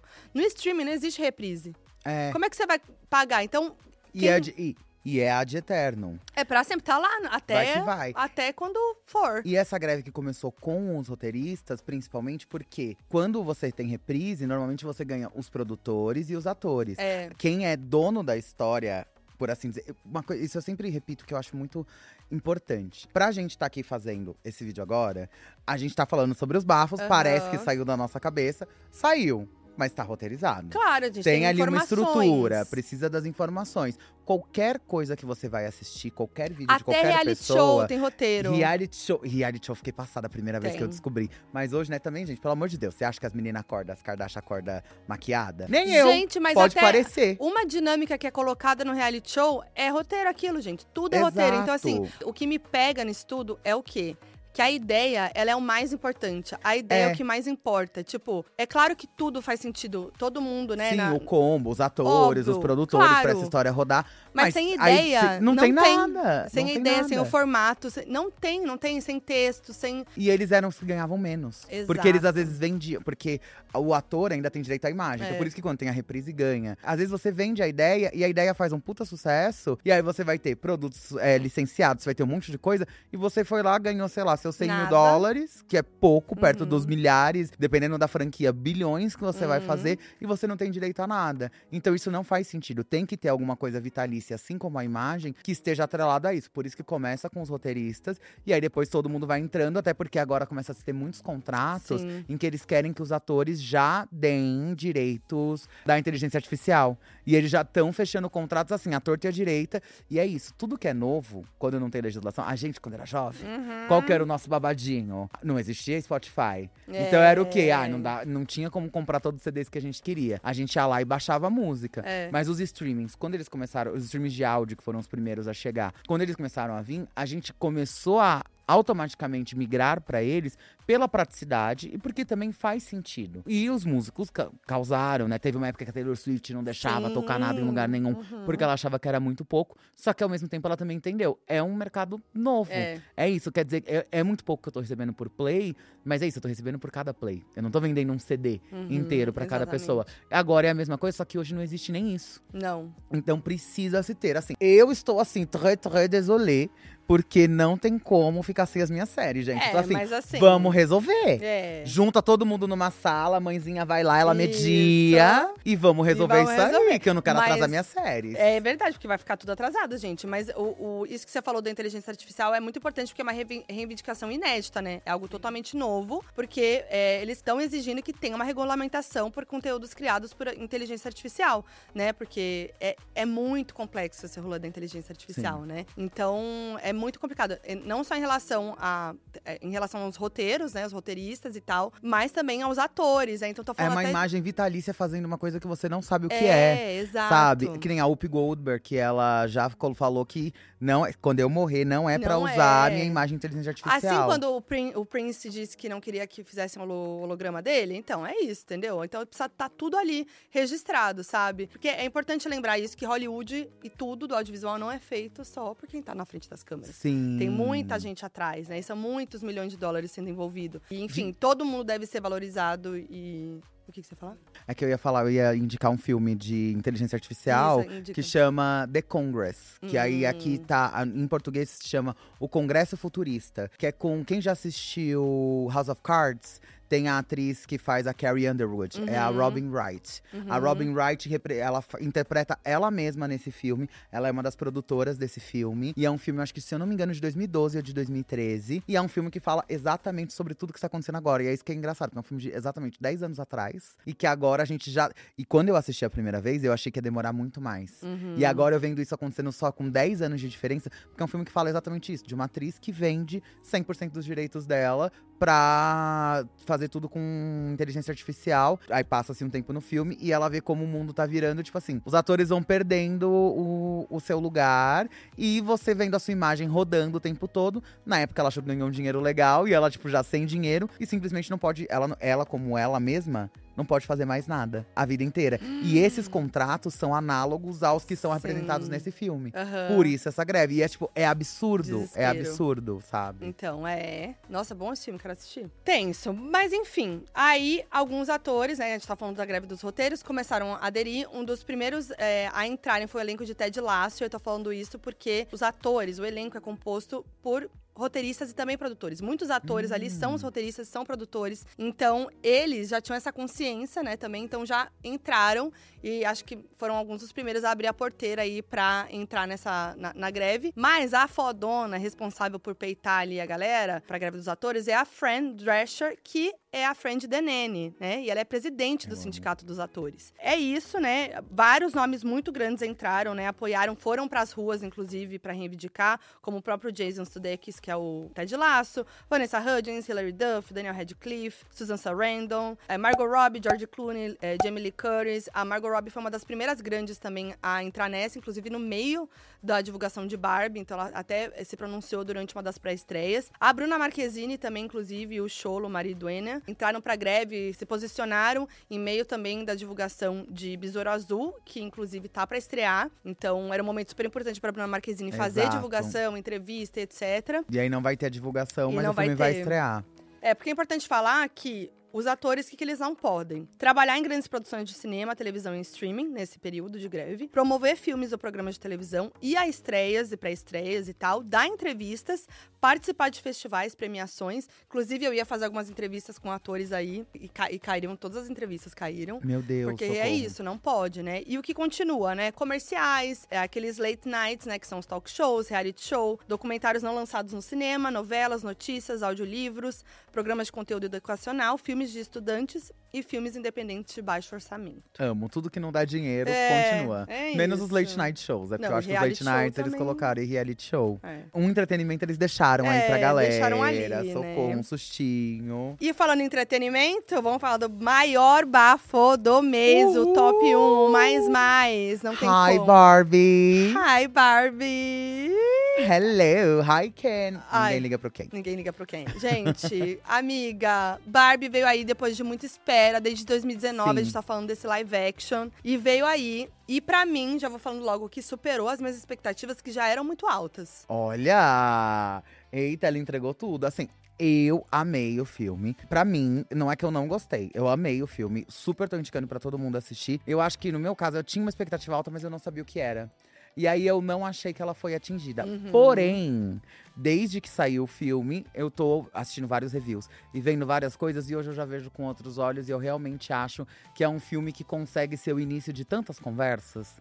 Sabe, de Exato. tantas discussões na vida de uma mulher, que aí hoje já é um filme assim que eu acho maravilhoso. Mas o que, que, que, que, você- que que tinha pegado pra você? Que você não. Que não... Então, na verdade, eu acho que foi muito um, um- esse Uma mix, né? Sem dar, sem dar spoilers, mas esse mix de um filme que ele nem é tão infantil, mas ele também não é 100% adulto.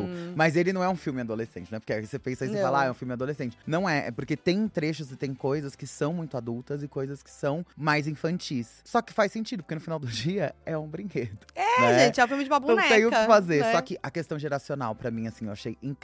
Muitas coisas foram muito bem construídas. Logo que eu assisti, como foi na pré, então na pré a gente, né, não sabia como as pessoas iam reagir. Mas, uma coisa que eu já tinha pensado e já vi outras entrevistas é: se você coloca numa sala uma criança, assim, até uns 10 anos, uma adolescente, uma mulher ali com uns 30 anos e colocar uma mulher com uns 60, você vai ter quatro filmes diferentes passando na mesma tela. Isso. E é realmente isso que tá acontecendo, porque você vê entrevistas de crianças, É. elas assistiram um filme, algumas coisas elas não entenderam. Essas mais jovens, elas assistiram outro. Pra mim, me lembra muito o que rolou com a Manu Gavassi quando ela fala sobre sororidade. Aham. Que aí ela falou no Big Brother. E assim, pra, pra nossa bolha, pra nossa galera, a galera que está nos assistindo, são termos e são conceitos que são até quase que básicos. A forma É. como tá apresentada no filme. e Didático, quando se né? fala, é didático. Ou até quando ela falou de sororidade. Uhum. Só que quando a gente pensa no mundo, no- aqui com a Manu Gavassi, a gente pensa no Brasil.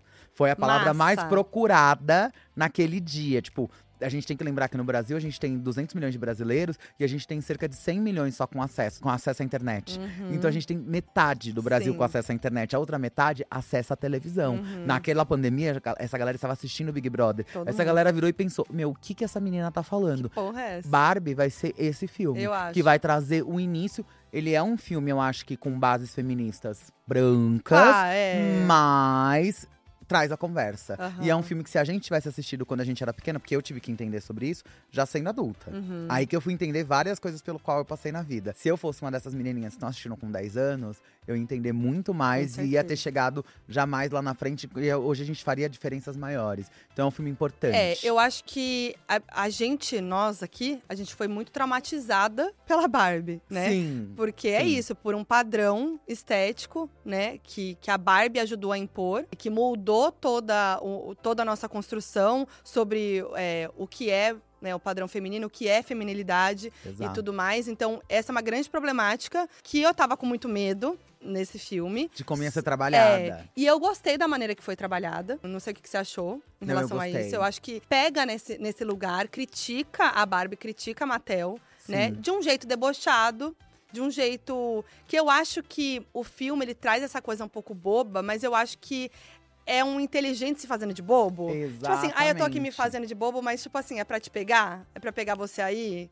Exatamente pra tenha- conseguir atingir vários, várias idades, sabe? Sim. E uma coisa que a gente deve muito a isso é a própria Margot Robbie, né? Sim. Porque eles não queriam fazer desse jeito e ela falou: se todo mundo não for Barbie, se a gente não tiver várias Barbies e todas elas forem Barbies, esse filme não tem como rodar, não vai fazer sentido. Uhum. E uma coisa muito legal, se eu não me engano, tem 42 filmes da Barbie que foram lançados antes, os de desenho e tudo mais. Só nos últimos três filmes que você tem mais de uma Barbie. Uhum. Que começa com a Barbie preta, que é quando ela vai pra faculdade, que aí tem duas Barbies no mesmo quarto, e aí Uhum. elas ficam. Em todos os outros são as amigas da Barbie. As outras Barbies, elas têm seus próprios nomes, elas são amigas da. Barbie. A Barbie é a Barbie estereotipada, como tá Estereotipada. no filme. E muito provavelmente, porque esse filme ele saiu em 2020. 2020 ou foi 2021? Esse, essa animação. Aham, A animação, primeira, tá. porque depois elas fazem uma banda e tem mais continuação. Uhum. Mas esse já provavelmente já era querendo fazer essa cama de Barbies são diversas para esse filme já desde então. Porque daí era quando o filme já tava ficando mais pronto. Claro que a ideia existe há muito mais de 10 Sim. anos, que já tava sendo produzido e tudo mais. Mas já começa a se fazer essa cama exatamente pra gente entender isso. Se o rebranding, né? Se a Aham. forma nova de se fazer a Barbie é essa, então a gente tem que ter várias Barbies Com e todas certeza. elas são, tem esse nome. Tanto que eu, no dia da pré, eu fui de Barbie clássica. Um vestidão Aham, enorme. lindo, tá lindíssimo. Falei, vou de Barbie clássica, porque eu sabia que todo mundo ia estar com esse novo mindset, com essa nova forma de pensar a Barbie. Só que eu falei, exato, mas eu, eu, enquanto penso em Barbie, da mesma forma que tem- existe essa forma nova, eu quero ser essa Barbie clássica e eu posso ser essa Barbie clássica. Sim. Então eu achei isso muito incrível. Eu amei a forma como eles trabalharam, por exemplo, a Barbie trans. Não é uma Barbie trans. Não. Ela é a Barbie médica. Uhum. E você não vai falar sobre isso. Nenhuma Barbie, a sua característica física define quem ela é. O que define quem ela é é a profissão dela, é o que ela Uhum. faz. Tudo isso é, é- são nuances que foram muito bem pensadas. A gente Uhum. entender que tá nesse mundo utópico, quando a gente vai falar sobre igualdade, e não é um femismo como esses machos estão pensando que é. Uhum. Então, assim, um deleite. eu Ai, comecei é. com essa coisa de, ai, achei que faltou algo. Hoje eu já olho e já falo, Monas, entregou tudo. Entregou tudo. E Greta que se cuide, hein? Porque se ela não quiser aceitar, vai vir o dois aí sem ela. Gente, ela falou que não, não pretende fazer o 2, não, que já tá. Assim, eu acho arriscado um 2, hein? Não, eu também acho, mas tem o. A gente não pode esquecer, né? É um filme de uma. patrocinado por uma marca, falando sobre um brinquedo. É. E que estava e que vai bater um bilhão, se é que já não bateu aí em Uhum. duas, três semanas. Sim. Então, assim, você acha que vão perder esse filão? o dinheiro que fala, né, amor? É. No fim das contas. Não vamos mas, esquecer dos valores da Chanel. Mas eu acho que a gente tem uma coisa do spin-off, tem sempre uma. Aham. Dá pra fazer uma Polly Pocket, a gente tá falando disso agora, Pois né? Que tava falando é. desses, esses boatos. Que falaram que vão fazer do Barney Aham. e da Polly Pocket. E a Polly Pocket ainda tá. Parece que quem vai fazer é a menina que faz Emily in Paris. É, a Lily. Aí eu achei Collins. assim, tudo. Tudo. Porque assim, eu aqui no Brasil, a gente brincava. A gente brincava. Tinha Suzy, né? Mas brincava muito mais de Polly. Eu, por Aham. ser uma mulher trans, fui socializada como menino. Então, na época do Uhum. colégio, era aquela coisa. Minhas amigas todas tinham Polly. Então, uma tinha o shopping, a outra tinha a casa, a outra tinha o carro. Aí, tipo, o carro tinha uns três, quatro. Então, quando brincava no intervalo, brincava todo mundo, os meninos e as meninas. Aí os meninos Uhum. ficavam, não, eu vou ser o motorista. Que eu não sei o quê. E eu amava que a Polly já tinha lace, né? Ai! Porque era o cabelinho de plástico, então você trocava as peruquinhas dela. Eu amava, eu amava. a tudo, gente é brincava verdade, horrores é de Polly. verdade. Aí alguém ficava, eu tô na lojinha aqui hoje do shopping. Sim. Era tudo, tudo, tudo, tudo, tudo. Então acho que o filme da, Po- da Polly vem muito aí. Só que é isso, tem esse perigo, o risco de que a Barbie tinha uma grande imagem a ser ressignificada. Existia uma imagem que todo mundo tinha medo que fosse Aham. passada e que eles sabiam qual era a estrutura que eles teriam que criar para que isso mudasse. Sim. Quando agora você começa a extravasar isso para outros brinquedos, e ainda mais sem a perspectiva, porque tem muito brinquedo, muito jogo, que a perspectiva tá sendo quem criou o jogo. E aqui é Uhum. será você dar vida Uhum. a, a esses brinquedos. Eu acho arriscado, porém vale a pena, Também porque dinheiro é acho. dinheiro, né? E Tá dando a tudo comparação sempre vai ter também. Claro Que que é vai. sempre, né, é aquilo. Mas é, a, a, você estava falando disso, né, da, lá do passado e tal. E eu acho que isso que foi muito forte de Barbie, a- a questão da nostalgia, né? Porque é um filme pra todo mundo, mas pegou muito pra quem viveu lá atrás, né, com a presença da Barbie, brincando ou não com a Barbie, né? Então eu acho que é muito foda a gente ver hoje, a nossa geração hoje, tipo, voltando a comprar Barbie, podendo comprar Barbie hoje, que não, Exato. não podia naquela época, sabe? Então, tipo, hoje eu posso comprar uma Barbie que naquela época meus pais não podiam me dar, ou que eu não tinha condição de comprar, né? Ou, enfim. Sim. E a gente vê muita, um monte de pessoas adultas fazendo isso, e isso é o poder desse filme, assim, que eu acho que dessa comoção, assim, sabe? Cara, um filme que conseguiu levar todo mundo de rosa pros cinemas, Meu. sem ser uma, uma coisa que, tipo, combinada, sem ser uma Exato. obrigatoriedade, todo mundo feliz. E, tipo, no cinema, a gente ficou sem cinema por muito tempo, né? É. Tipo, muito cinema fechando. Então, quanto tempo que a gente não viu uma. Primeiro, uma comoção pra ver um filme no cinema. Uhum. E segundo, dessa maneira, de todo mundo de rosa ou fantasiado, né? De todo. É, porque é quase. é exatamente o que você falou, é quase uma fantasia. A quantidade de É. pessoas que não tinham roupa rosa. E Aham. que foram. E você vendo homens também utilizando Sim. uma cor. E rosa, que eu queria, só queria falar pra vocês que rosa é uma cor que foi pensada e foi criada para homens. Lá Ah, é? atrás. Rosa é uma cor que foi criada para homens porque a gente tinha o vermelho, que era uma cor mais feminina. Então rosa era como se fosse um vermelho mais brando. Então quem usava rosa era homem. E ainda chegou um período na história que mulheres usavam azul e os homens usavam esse rosa, porque era esse vermelho mais tranquilo. E aí, quando vem a Segunda Guerra e tudo mais, ali a gente tem uma mudança nesse paradigma do uso de rosa. E o rosa passa a ser atrelado a tudo que tem a ver com feminilidade. E aí o rosa passa a ser uma cor não grata, né? Porque tem muitas mulheres que tiveram em algumas fases da sua vida aí aquele momento de tipo, ai, não quero ficar usando rosa, porque É. rosa é cor de menininha. Sim. Os homens não vão usar rosa, porque rosa é cor de Cor de mulher. menina. porque, na verdade, a questão é que tá atrelada a, a suposta fragilidade feminina. Então, nem as mulheres e nem os homens queriam usar rosa. E agora a gente vem ressignificando como sendo uma cor que Ah. todo mundo vai querer usar. É. E todo mundo quer Cara, é ser muito a. Barbie. E assim como a boneca também era esse, esse ícone tabu. de. Ai, é bobo, é, é Uhum. muito menininha. Enquanto os meninos estavam lá brincando de caminhão, de super-herói, até não sei lá quantos anos. E com o verdadeiro namorado dela, como é que assistiu. É, até quantos anos? Então, tipo, tem um monte de macho doído aí com o filme da Barbie, achando bobo.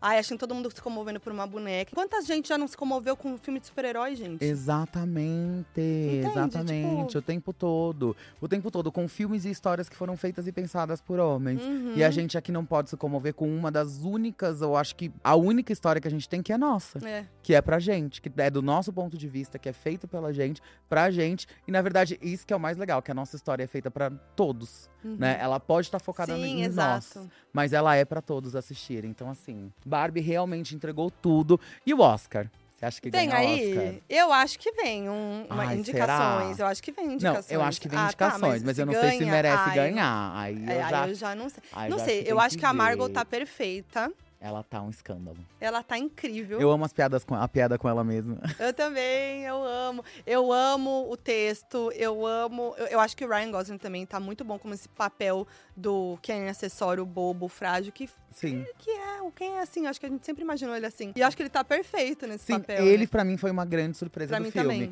Porque eu realmente achei que o Ken não ia ter tanto destaque quanto teve. Não que ele É. seja o destaque do filme, passa longe disso. Mas ele é um antagonista muito bem construído dentro da história. Muito. Eu achei tudo muito bem feito. Sim. Tudo muito bem feito. Agora vamos aos números, né? Eu não vou atualizar o número do momento, porque a cada semana muda, né? Mas a gente tem que falar da estreia, que assim, já se, se tornou a segunda maior estreia do Brasil, né? Pelo menos desde 2014, quando os filmes começaram a ser lançados nas, quinta às quintas-feiras. E só na estreia. 1 milhão e 200 mil pessoas foram ao cinema, um número que fica atrás só de Vingadores Ultimato que reuniu um milhão e meio de espectadores no seu primeiro dia. É a maior estreia de uma diretora mulher, porque até hoje a gente tem essa diferença, né? Tem É. as- os filmes de diretora mulher, filmes de diretor homem, que não faz nenhum sentido, mas enfim, é o maior, a maior estreia de uma diretora mulher, de um filme sobre um brinquedo também, inclusive, é, também de Margot Robbie e de Ryan Gosling. E aí, ah, outra coisa que eu queria trazer aqui também, que foi um grande acontecimento, foi o fenômeno Barbenheimer. É. Gente, que rolou, gente. Porque que acontece? Tudo começou com Barbie estreando no mesmo dia que Oppenheimer, um grande filme também, um filme de Christopher Nolan, é, sobre o físico que criou a bomba atômica, né? Então, de um lado a gente tinha um, filme super dark, né? Guerra, morte, tudo assim, Pesado. cores, é, tudo preto, marrom, vermelho, assim, aquela coisa fogo. E do outro, extremo oposto, colorido, boneca, rosa. Então, era uma briga de gigantes ali pela bilheteria. E aí, gente, foi maravilhoso, porque começou todo mundo a falar sobre essa rivalidade dessas duas histórias. Criaram o meme Barbenheimer, que é quase um chip, né? E aí foi ótimo, que começaram muitos memes maravilhosos que só impulsionaram os dois filmes, né? Contribuiu pra divulgação dos dois filmes, das pessoas querendo ir ver os dois no cinema. Exato. E tinham vários cinemas montando as suas grades É. de programação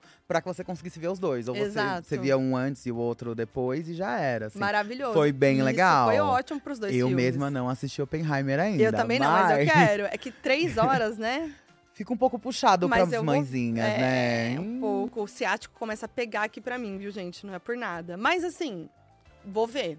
É, mas diz que veio aí também. Falaram super bem É, e tal. é, não, né? é super. Tem e que aí, ver. E sabe o que eu amei? Que os próprios atores entraram na zoeira do Barbenheimer também. Que aí muita gente começou a falar de assistir os dois filmes no mesmo dia, inclusive, né? E aí o Killian Murphy, que é o, né, o nosso Peaky Blinder aí, protagonista de Oppenheimer, ele disse que ter os dois grandes filmes rodando ao mesmo tempo era ótimo pra indústria do cinema e falou que mal podia esperar pra assistir Barbie, que ele ia assistir. E a Margot e a Greta também falaram e tal e postaram foto com ingressos pra assistir Oppenheimer no cinema na frente do pôster do cartaz. Muito legal, né? E é isso, gente. Eu só sei que não tem uma comoção dessa, né, pra assistir filmes no cinema há muito tempo, principalmente com a pandemia, né? Muito tempo. E o Brasil é um dos maiores mercados, né? O Brasil até ontem tava em quarto lugar de maior audiência de Uhum. Barbie. E ele só tava perdendo pro México porque a gente tem uma malha cinematográfica Sim. menor do que a do México. Porque senão a gente teria passado já com facilidade. Então, assim, realmente tá movimentando a galera.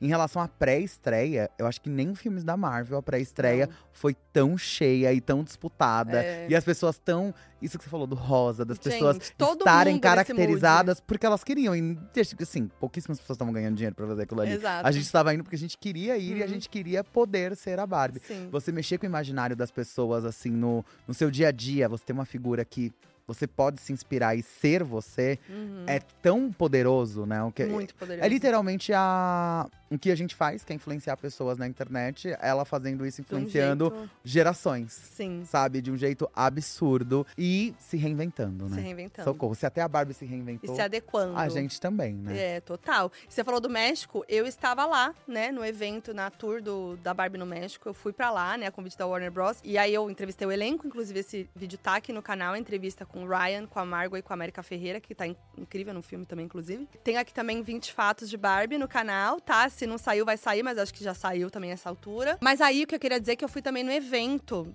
que eles fizeram aqueles eventos de, tipo uma pré-estreia, só que não Aham. assistir ao filme, né? De presença dos atores e tal, um tapete rosa, pink carpet e tal. E eu fui nesse evento lá do México. Amiga, eu fiquei em choque. Era dentro de um, de um shopping. Assim, muita gente. Um negócio assim. Socorro, um mar de gente. Abarrotado, eu fiquei assim, em choque com a comoção. Uma coisa que, tipo assim, a gente fica vendo no Brasil, a gente tá muito acostumada no Brasil, mas eu tava lá e fiquei assim, meu, Deus. É Incrível. absurdo, né? É Como que absurdo. movimenta e ser uma coisa que é mundial, É. assim. É, é uma comoção Demais. incrível, é muita gente. É, não tem como, É é, o maior bafo do mês de julho e eu acho que vai ser um dos maiores bafos do ano.